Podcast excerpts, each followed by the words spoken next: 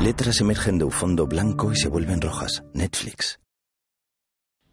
En casa de Raquel, esta duerme profundamente. ¿Sí? Inspectora, soy Suárez. Hemos encontrado algo en las grabaciones de seguridad del museo. Es importante. Voy. Raquel se levanta de la cama rápidamente. En la carpa, Ángel coge dos tazas de café y se acerca nervioso a Raquel. Al verle, ella aparta la mirada incómoda. Ángel le tiende una taza de café. Toma. Gracias, Ángel. Hemos estado revisando los discos duros de las cámaras de seguridad del escucha, museo. escucha, escucha, Raquel. Quería pedirte disculpas por la de anoche. Llevaba cuar- 48 horas sin dormir. Me había tomado unos vinos de más. No quiero que pienses de verdad Ángel, que... Ángel, no, no, es- te preocupes. No pasa nada, ¿vale? Mira, Suárez ha encontrado un avance para el caso. Es la grabación del día que Aníbal Cortés y Sileno Oliveira visitaron el museo. Fijaos en los elementos que depositan en la bandeja de la entrada. El profesor está escuchando desde el hangar. Acércate todo lo de buenas. Ahí, páralo. Amplía. Son las llaves de un coche. De un SEAT. Antiguo. Con llavero original. Presumiblemente entre el 89 y el 96. Tenemos el día y la hora en el que entraron. Y el modelo de coche en el que lo hicieron. Vamos a peinar la zona. Cámaras de seguridad, parkings, comercios, bancos, tickets de estacionamiento regulado, todo. Descarta. El otro archivo. Sube. Hay que encontrar ese coche como sea. ¿Qué está pasando? Bien. Lo tenemos. El ordenador encuentra una coincidencia con la llave. Es un Ibiza del 92.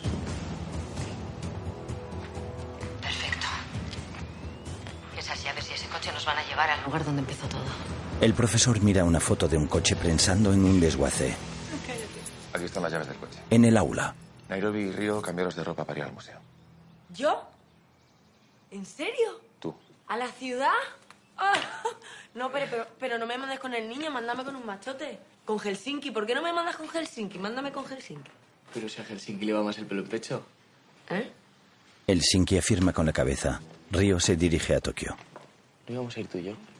Cotejad las cámaras de seguridad con el croquis de mi anterior visita. Necesitamos confirmar la ubicación, los ángulos y los objetivos. Tokio mira fijamente al profesor, que aparta la mirada y actúa como si nada. Vamos, cambiaros de ropa. Río se marcha.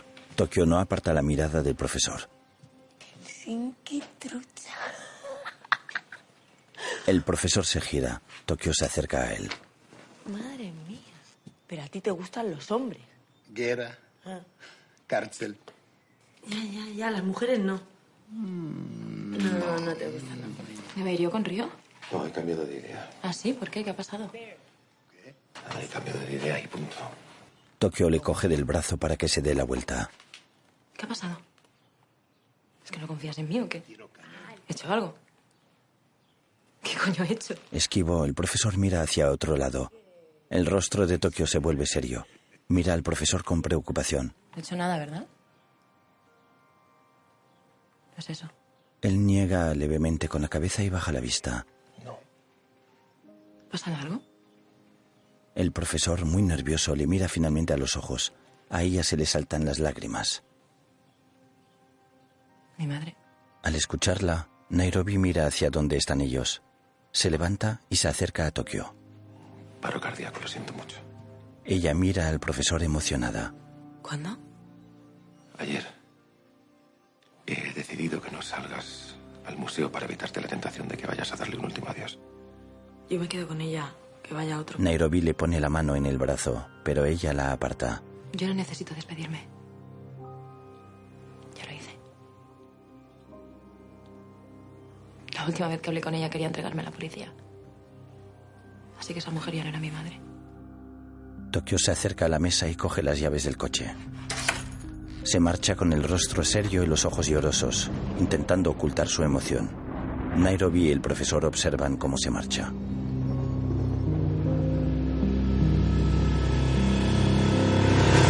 Fundido a negro.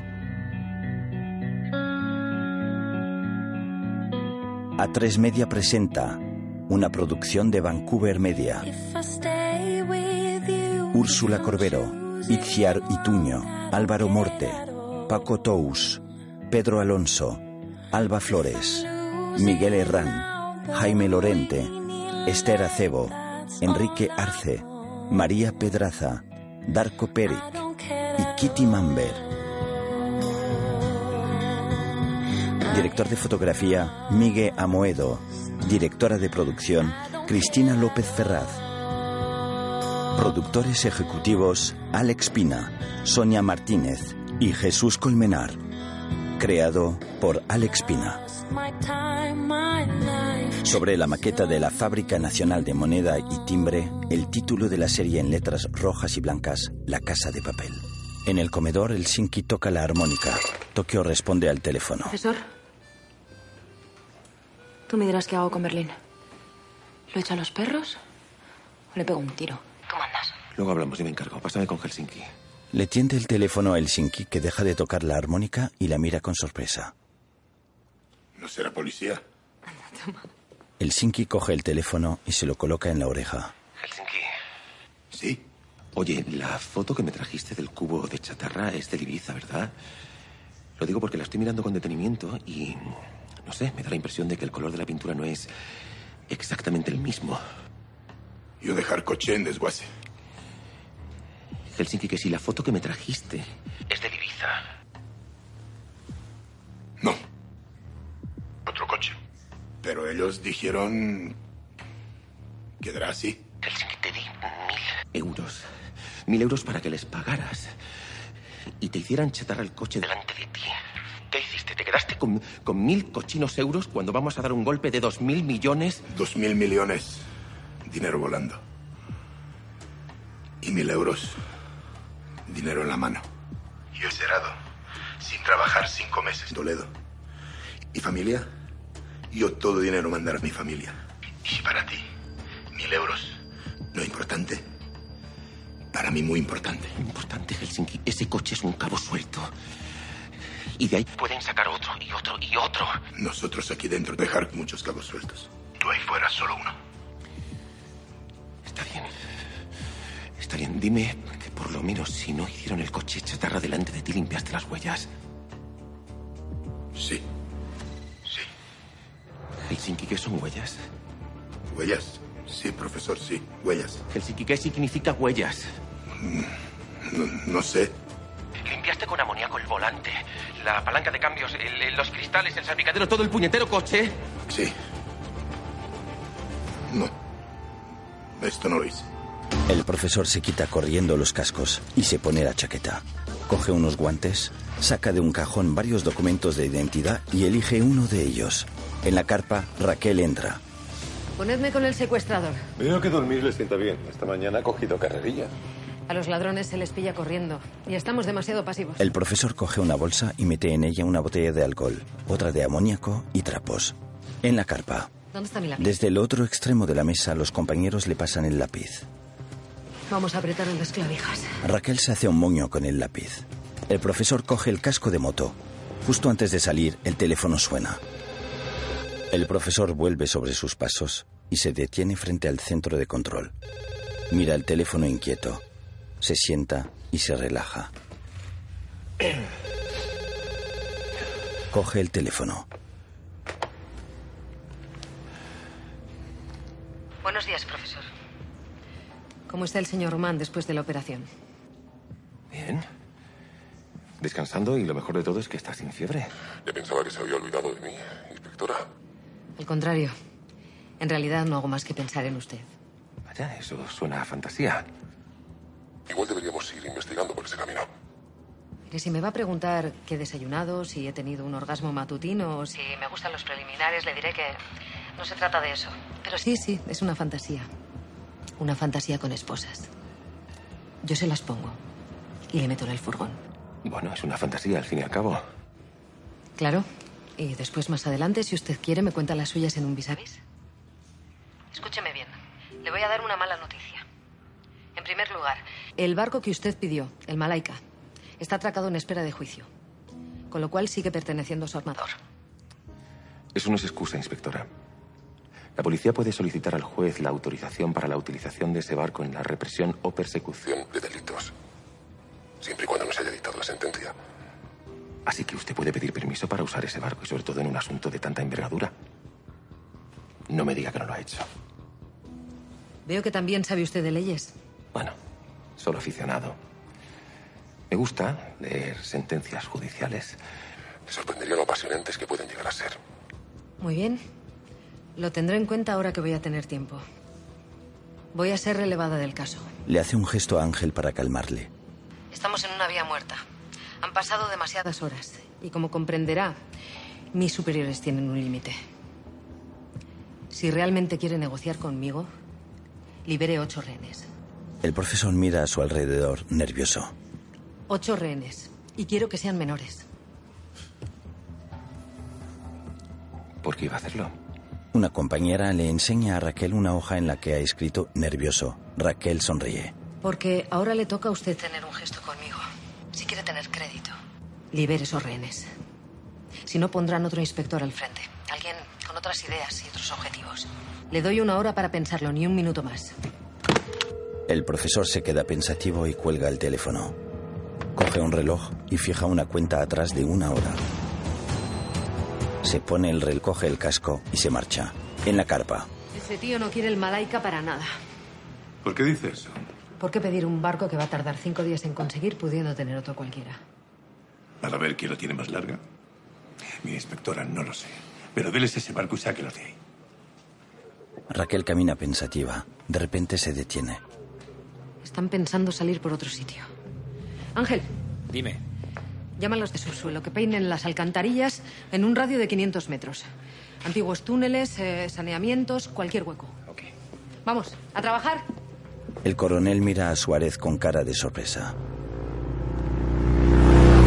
El profesor llega en moto hasta el desguace. Se detiene junto a la alambrada, apaga el motor y pone la pata de cabra. Se quita el casco, mira atento a su alrededor y se coloca las gafas. En el desguace se amontonan cientos de coches distribuidos en hileras con pasillos entre ellas. En un cartel que cuelga de la alambrada se lee desguace cerrado, prohibido el paso. El profesor se abalanza nervioso sobre la alambrada. Mira a su alrededor y sube la alambrada. Desde arriba salta hasta el interior y al caer se hace daño en un tobillo.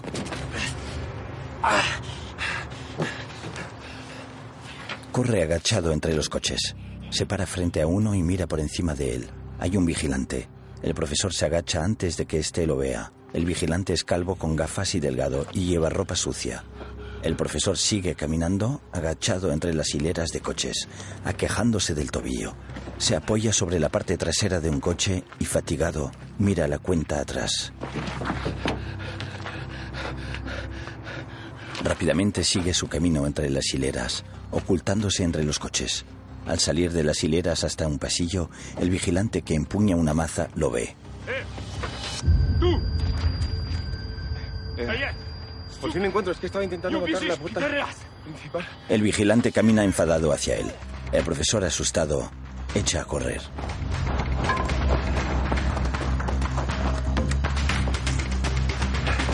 El profesor corre por el pasillo hasta llegar a una esquina. Se acerca a un coche y se esconde metiéndose dentro del maletero. El vigilante se acerca corriendo.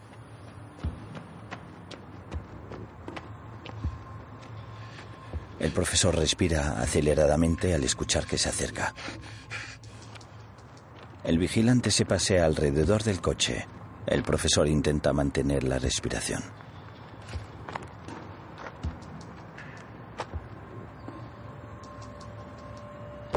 Al oír alejarse los pasos, el profesor se relaja y sonríe aliviado. Mira la cuenta atrás del reloj. Quedan 27 minutos 50 segundos. De repente se queda petrificado al escuchar un ruido.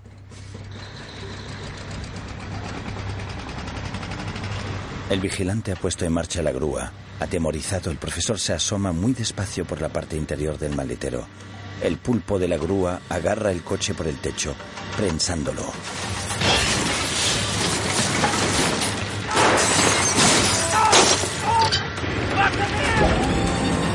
grúa eleva el coche.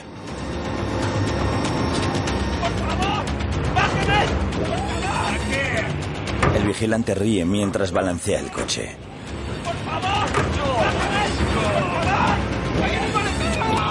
El móvil del profesor suena. Es Raquel. Con el vaivén, el móvil se le escapa de las manos y contesta a la llamada. Salva. ¿Salva? Sí, dígame. Salva, soy Raquel. Eh, nada, que estoy aquí en el, en el Jano y tomando algo y... Bueno, que como no le veo y ya casi es una costumbre encontrarnos aquí, pues nada, que he pensado que igual le apetecía tomar un café o hacer un break. Bueno, pues me encantaría, pero es que justo me pilla fuera de Madrid. Salva, ¿está bien? No, no, perdóneme, es que como voy distraído ha estado un, un camión a punto de atropellarme. Perdóneme, no, no le entretengo más. Pues nada, ya, ya nos veremos por aquí. ¿Y vuelve pronto y le apetece comer algo hoy? El móvil se vuelve a caer. Al no obtener respuesta, Raquel se arrepiente. Perdóname, Salva.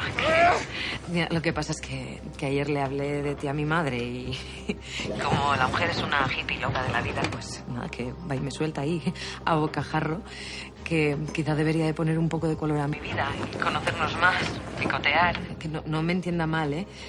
Picotear, ella se refería a, a tener un poco de vida social. Por eso le he dicho lo de, lo de comer hoy. Vale. ¿Que, ah, ¿que sí? Ah, pues genial. Mm, eh, cenar mejor. Perfecto. Claro que sí. Vale, pues mu- muy bien. Bueno, nos vemos. Adiós, chao. Chao, hasta luego. Raquel cuelga el teléfono confusa y se apoya en la barra. Sonríe.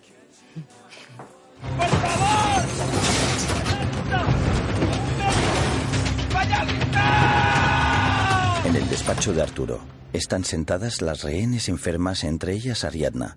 Berlín entra y cierra la puerta con llave. Ariadna le observa fijamente. Las otras rehenes agachan la cabeza. Berlín se sienta en un sillón. Saca un cigarrillo y enciende un mechero. Antes de encenderse el cigarrillo, Berlín dirige la mirada hacia las rehenes. No fumáis. Una de ellas niega con nerviosismo. El resto se quedan inmóviles. No seré yo quien perjudique vuestra salud. Berlín guarda el cigarro y mete el paquete y el mechero en el bolsillo del mono. Se reclina en el sofá y las observa. Estáis bien aquí, ¿verdad? Todas juntas. Sin percibir el horror. Los disparos. La sangre. Las intervenciones. Tengo que venir más a menudo. Ahí afuera todo es complicado.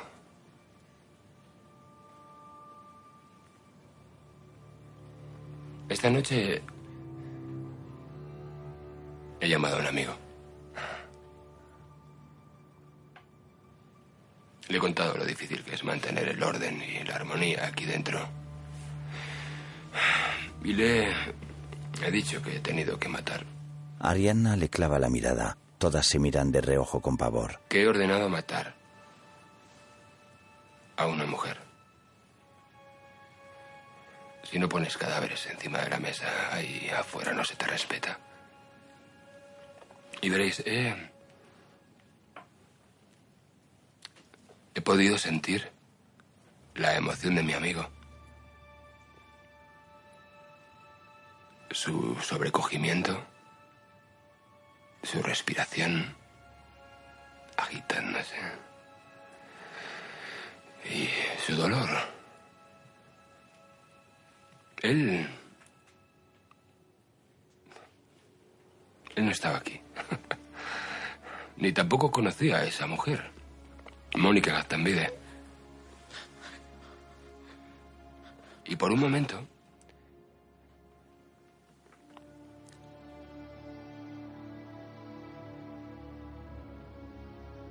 Por un momento he pensado que estaría muy bien sentir como siente mi amigo.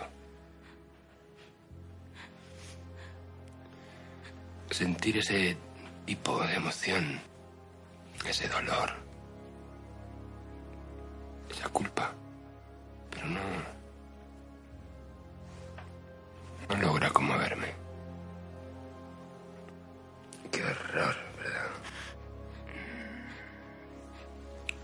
Ariadna empieza a llorar y mira al infinito.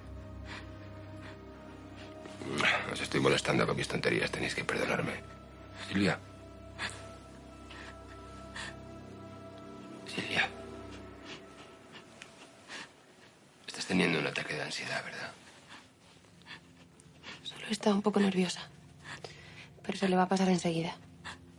Berlín se levanta y se acerca a Silvia, que llora desconsolada. Es morena y de pelo largo ondulado. Claro. Claro que se le va a pasar. Ven conmigo. Le tiende la mano. Silvia. Dame la mano. Ariadna le dice que no con la cabeza, pero Silvia obedece. Eso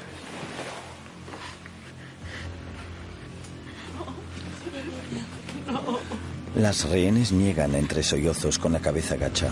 Ariadna se queda aturdida y con la mirada perdida. Berlín abre la puerta del despacho con la llave y deja salir a Silvia. Antes de marcharse, Berlín se gira y mira fijamente a Ariadna que le observa atemorizada.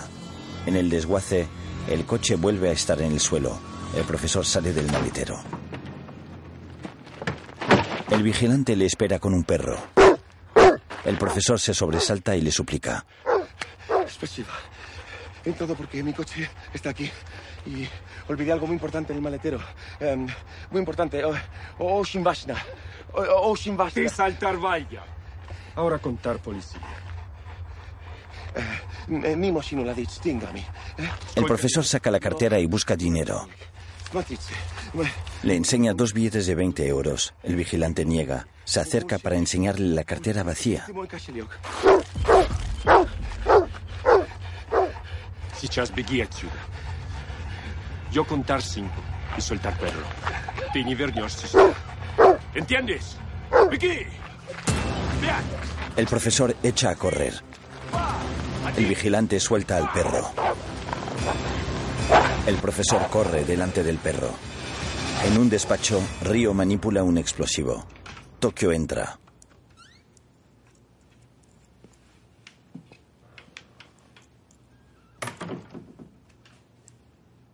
¿Qué haces? Estoy montando las células para colocar explosivos en las posibles vías de entrada. ¿Te lo ha pedido Berlín? El profesor, a modo disuasorio, para que lo vean en la carpa. ¿Y eso? Señala una botella. El cabrón este que tenía aquí un jerecito y le estoy dando salida. Joder. Tokio le sonríe y deja la metralleta sobre un sillón. Se apoya sobre una silla con una pose sugerente. Jefe, Sentado frente al escritorio, Río le sonríe. el puesto de director general le sienta muy bien. Río se cierra el mono con autoridad. Siéntese, por favor, señorita Tokio. Tokio obedece. Río le sonríe y señala serio su reloj. He visto que ha llegado tarde. Voy a tener que dar cuenta de ello. Lo siento mucho, señor director. Am, si. Si le enseño un seno, ¿no me despedirá? Ella se abre el mono. Una oferta tentadora, no cabe duda. Pero va a tener que ofrecerme algo más. Am, Ella se levanta con una pose insinuante y se inclina hacia él, frunciendo los labios. Se besan.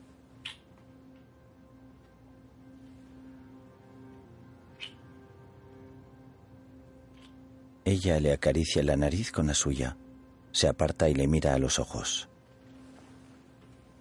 sé cómo te sientes. Río le sonríe y agacha la cabeza. Tokio vuelve a sentarse y se apoya sobre el escritorio. Él mira cabizbajo, triste, pero con una sonrisa. Río, Estoy aquí. Metido en este agujero. Y me pongo a pensar en cómo he llegado hasta aquí. No me acuerdo. Me acuerdo que un día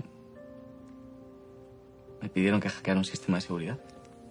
Y resultó ser el de una mansión en Ginebra, donde no quedaron ni las alfombras. Yo ni siquiera estaba ahí. Pero joder, hackear sistemas de seguridad es muchísimo más divertido que ser el informático de una empresa. Así que ni lo pensé. Era un juego.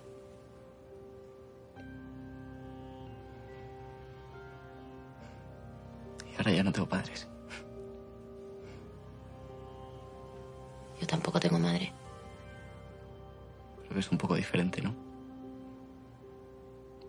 Mis padres siguen vivos. Yo podía haber sido un tío legal. Era bueno en lo que hacía. Podía ganar dinero. Podía haber tenido una vida normal. Conocer a una chica normal. Tener amigos normales.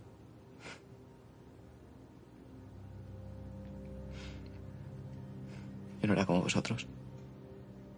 Río niega con la cabeza. Sus ojos se llenan de lágrimas. Tokio le mira emocionada. Que no sé qué Creo que necesito tu puerta. ¿Qué puerta?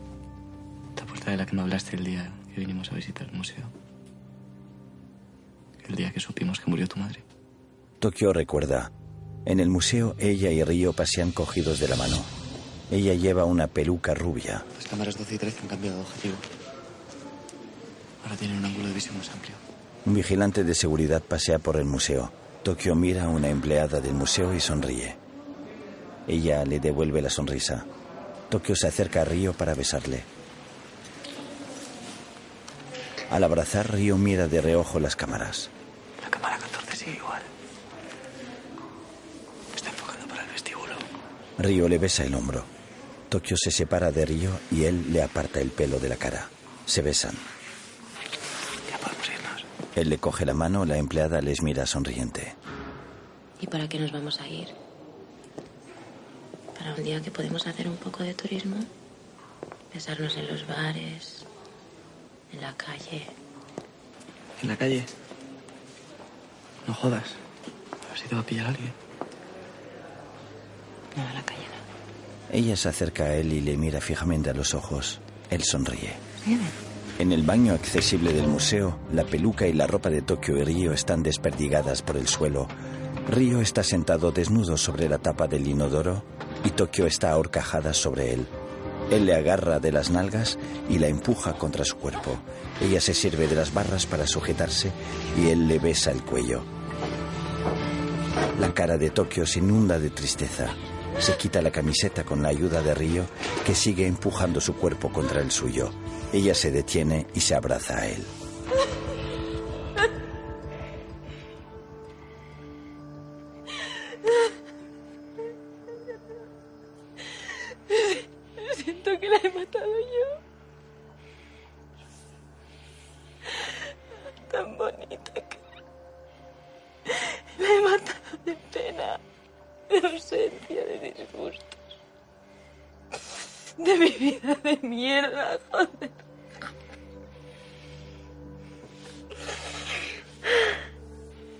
Se abrazan fuertemente. Tokio y Río están sentados en ropa interior en el suelo del baño, apoyados sobre la pared. Ella solo quería protegerme. Me quería. Me quería con locura. Los dos sonríen. Río le pone la mano sobre la pierna. Y si quería entregarme a la policía era para no verme muerta a las noticias. Cuando era pequeña, sabía que a su lado no me pasaría nada. Lo malo era cuando no estaba. ¿Y tu padre? Padre no hay. Mi madre trabajaba en una fábrica de maletas. Y cuando no llegábamos a fin de mes, cogía turno de noche.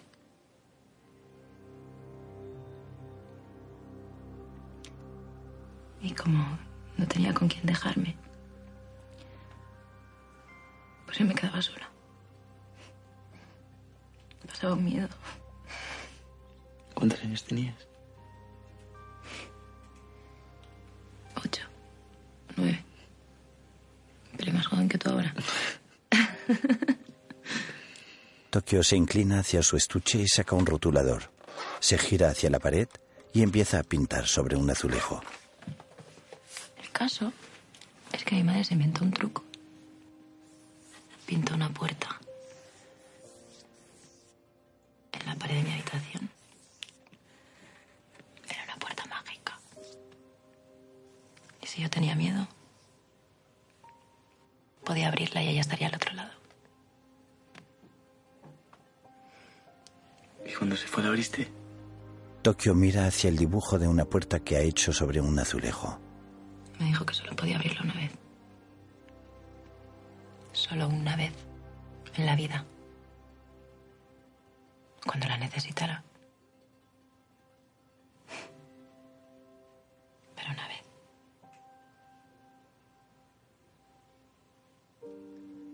Así que cuando tenía miedo,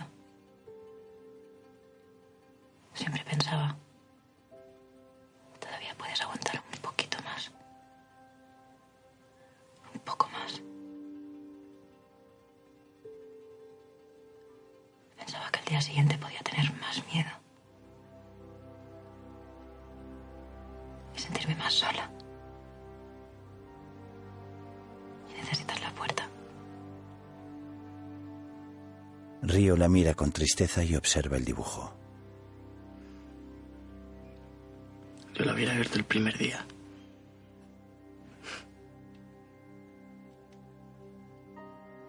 Yo nunca la abrí.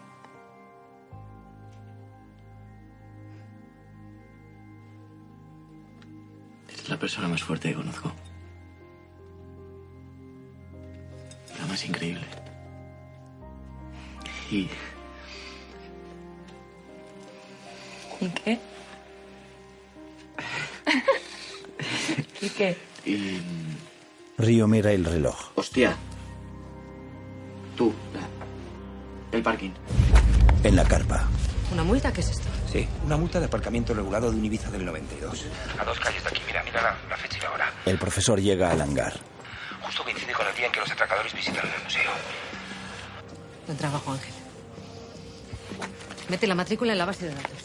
Esta va a ser la multa más cara de la historia. Les va a costar un montón de millones de euros. Ponme con el atracador. El profesor agacha la cabeza preocupado y mira una hoja. Raquel se hace un moño con un lápiz.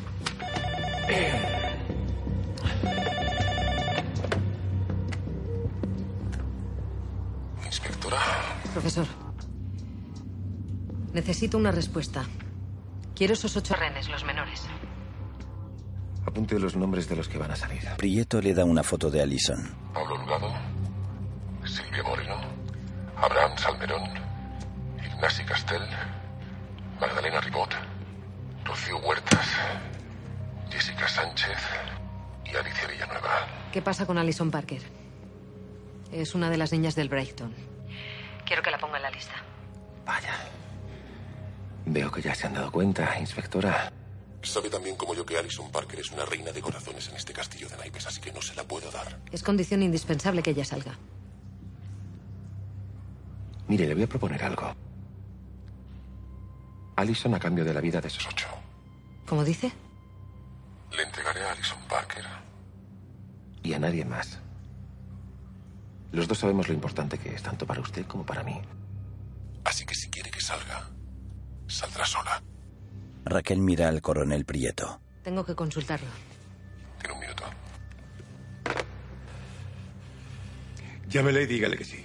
Que salga Parker. No pienso asumir esa decisión. Es completamente inmoral elegir la vida de una rehén, pudiendo salvarla de ocho. Por mucho que usted y sus códigos de ética piensen lo contrario, esto es un asunto de Estado. Y lo primero que vamos a hacer es sacar de ahí a la hija del embajador. Seria Raquel niega con la cabeza. Yo asumiré la responsabilidad. El profesor escucha desde el hangar. Enfadada, Raquel cierra los ojos con impotencia. Ponme otra vez con el atracador. Raquel mira con rabia al coronel. El profesor responde al teléfono. ¿Y bien? El coronel Prieto y Raquel se miran fijamente. Alison Parker. El coronel asiente con aprobación. El profesor se queda pensativo. ¿Estás segura? ¿Prefiere salvar la vida de Alison Parker que la de ocho alumnos? Sí, estoy segura. Vaya. Ahora soy yo quien tiene que pensárselo. No me esperaba esta respuesta de usted. Deme una hora para pensármelo. De acuerdo. Espero su llamada. Si no la llamo, sabrá igualmente qué decisión he tomado. Raquel se suelta el pelo y se pone en pie. ¿Qué ha querido decir con eso? No lo sé, mira.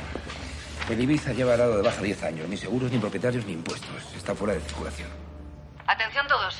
Venid, por favor. Acercaos. ¿Qué haríais si tuvierais que hacer desaparecer un coche sin dejar rastro? Quemarlo. Buscad atestados de coches incendiados y quemados, municipales y guardia civil. ¿Qué más? Hundirlo. Buscad si se tiene noticia de algún coche aparecido en pantanos, ríos o cualquier otra cosa. ¿Qué más? Desmontarlo, venderlo por piezas. E enterrarlo. ¿Perdón? Eh, se hace una zanja y se entierra el coche. Todos miran incrédulos. Eh, lo vi en una película y funcionó. ¿Algo más? ¿Cuál es la manera legal de hacer desaparecer un coche y borrar todas sus huellas? El profesor se frota las manos preocupado. Hacer un cubito de chatarra con él en un desguace. Prioridad. Buscad en desguaces, cementerios de coches y similares. Un momento, Raquel. Es domingo, estarán cerrados. Me da igual. Saquéis al dueño de su casa, si hace falta. Rápido. En el hangar, el profesor se tira del pelo con desesperación. Se levanta del centro de control y se coloca una chaqueta y una mochila. Se acerca a un pequeño armario y lo abre. Dentro hay botes pequeños con los nombres de todos los atracadores. Toma uno en el que se lee Berlín, con un pequeño objeto en su interior y se lo guarda en el bolsillo. Coge unas tenazas de un cajón y el casco y se marcha. En una oficina, Berlín entra con Silvia y cierra la puerta. Berlín mira fijamente a Silvia, que está asustada. Tranquila. No te va a pasar nada. Se va acercando a ella, que retrocede. Aquí estarás más protegida. Más aislada. Sin enterarte de las cosas que te afligen el alma. Ya me encuentro mejor. Puedo ir con las demás. ¿Me oyes? Es mejor que te quedes aquí. Se miran a los ojos. Ella baja la mirada. Él le quita el pelo de la cara y se lo acaricia. Ella aparta la cara con miedo. Berlín rebusca en su bolsillo y saca unas bridas de plástico. Voy a tener que atarte. Porque estarás sola. Pero estarás mejor. A ver, que no te haga daño. Eso es. Vamos a sentarnos. No querrás quedarte aquí de pie. Al dar un paso al frente, Berlín le mira el trasero. Mira cómo te has puesto. ¿Dónde te has metido? Le da unas palmadas en el trasero para limpiárselo. Déjame ir con las otras, por favor. Tranquila. Silvia mira hacia el frente con los ojos a punto de llorar. Desde atrás, Berlín acerca su cara a la de ella y le habla al oído. No lo entiendes. Las que tienen miedo ahora son ellas. En el despacho de Arturo, las rehenes se miran unas a otras con preocupación. Chicas, va a volver. Va a volver. Seguro que la traen ahora de verdad. Es una niña, no, no la van a hacer nada. Ariadna desvía la mirada con intranquilidad. En la oficina, Berlín ata los pies de Silvia. Silvia está amordazada y sentada en una silla. Berlín abre la puerta. Y ahora descansa. Berlín sale de la oficina y cierra la puerta. El profesor llega en moto a un lugar cercano al desguace. Detiene la moto y apaga el motor. Se baja y se quita el casco. Coloca el casco encima de la moto. El profesor se pone las gafas y camina con paso ligero, rodeando una alambrada y vigilando que nadie le vea. Frente a la alambrada del desguace, el profesor camina agachado con las tenazas en las manos. Se detiene, mira a su alrededor y realiza un corte en la alambrada. Una vez dentro, camina agazapado. Se apoya en uno de los coches y mira por encima de él. El vigilante sigue ahí.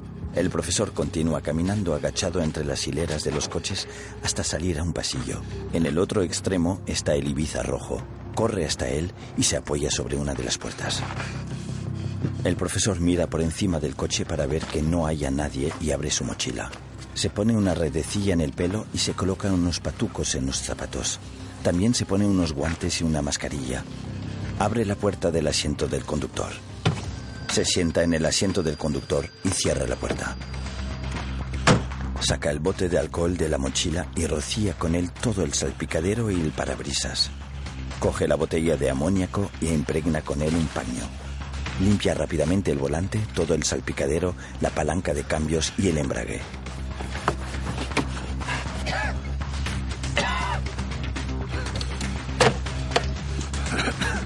Abre el bote con la etiqueta Berlín y saca un botón. El profesor recuerda. ¿Qué coño vamos a hacer con tanta pasta? Yo lo tengo clarísimo.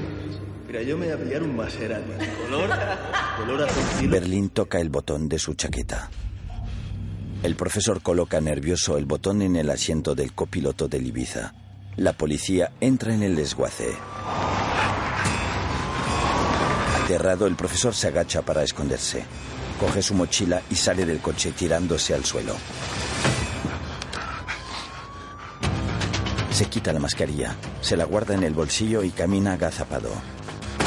Al ver que un coche patrulla se acerca, se tira al suelo para ocultarse entre restos de chatarra. Arrastrándose por el suelo, se acerca a un coche y se apoya en él. Con mucho cuidado se asoma para ver los coches de la policía que se han detenido en el pasillo. Ángel y Raquel se bajan de uno de los coches patrulla. Raquel camina decidida por el desguace. Ángel le acompaña. El profesor se introduce en la parte trasera de un furgón y se quita la redecilla. Se gira al escuchar un ruido. Dentro del furgón hay un perro de aspecto dócil. El profesor lo mira y le manda callar con un gesto. El vigilante guía a los agentes hasta el Ibiza. Es este coche rojo. ¿Cuánto tiempo lleva aquí ese coche? Y no sé. En el furgón, el profesor encuentra unas tijeras de podar. En el exterior, Sé bien, jefe está en día de fiesta. ¿Así? el profesor se desviste. Pues tu jefe nos dijo que tú controlas la entrada de todos los vehículos en el desguace. El profesor rompe su camiseta interior. ¿Cuánto tiempo? El profesor se enjuaga la boca con la botella de alcohol. Unos 20 días. Se rocía con alcohol. ¿Quién lo trajo? Extranjero. Corta sus pantalones. Del este, no ruso. Raquel se dirige al Mansa. Vete por los guantes y llama a la científica. Diles que tenemos el coche. El profesor se echa grasa en la cara y el pelo. Entiendo que el hombre que le dejó este coche le mostró su documentación. El profesor se embadurna con tierra la ropa, el pelo y todo el cuerpo. Le haría una factura por la compra del vehículo, ¿no? El profesor coge un puñado de tierra y se lo extiende por la cara. Ticket. Ah, da. Puede. ¿Cómo que puede? Ángel, vete a la oficina y mira a ver si encuentras algo. Anda. Tira. Ángel sigue al vigilante hasta la oficina mientras Raquel echa un vistazo al Ibiza desde el exterior. En el furgón, el profesor encuentra una varilla y se la introduce en la nariz.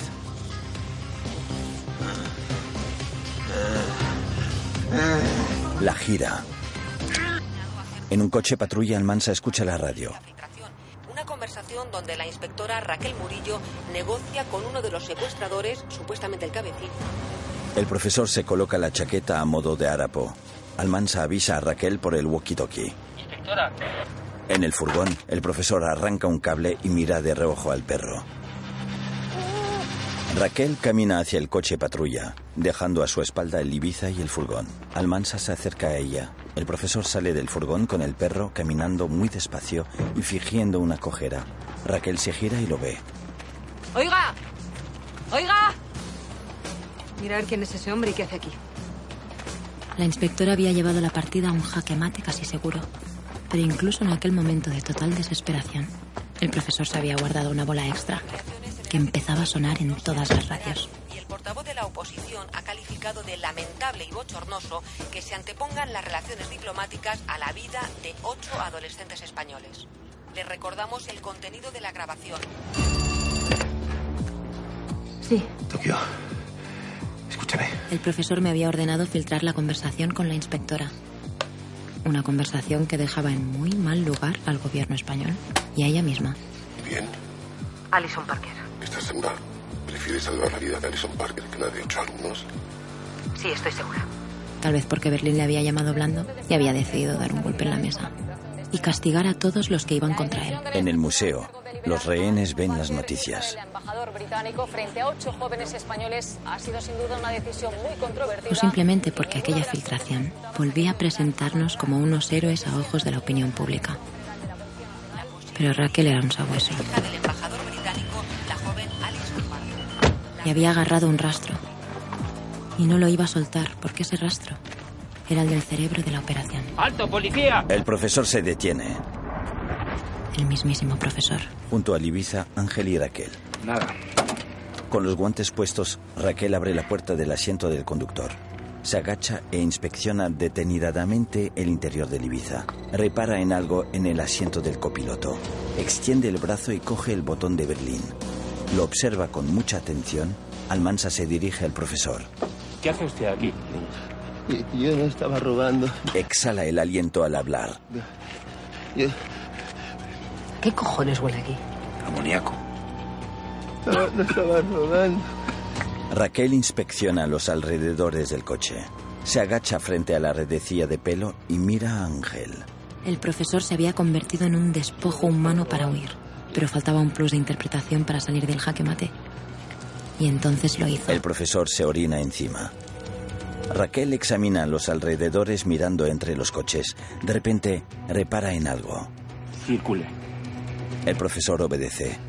Raquel encuentra la botella de amoníaco y se agacha para cogerla. La observa con atención. El profesor sigue caminando fingiendo una cojera. Se gira y ve cómo Almansa se marcha. Mira al frente y se desprende de su personaje, caminando a paso rápido y con la postura erguida. Finalmente, echa a correr por el desguace.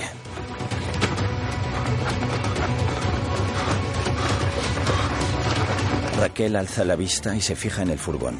Se acerca a él y abre las puertas de la parte trasera. Observa el interior del furgón y descubre las tijeras de podar, el bote de aceite y la tierra. Era él. Era él. Raquel coge su pistola y corre por el desguace seguida de Ángel. Raquel llega hasta la salida del desguace y se detiene. Apunta su pistola.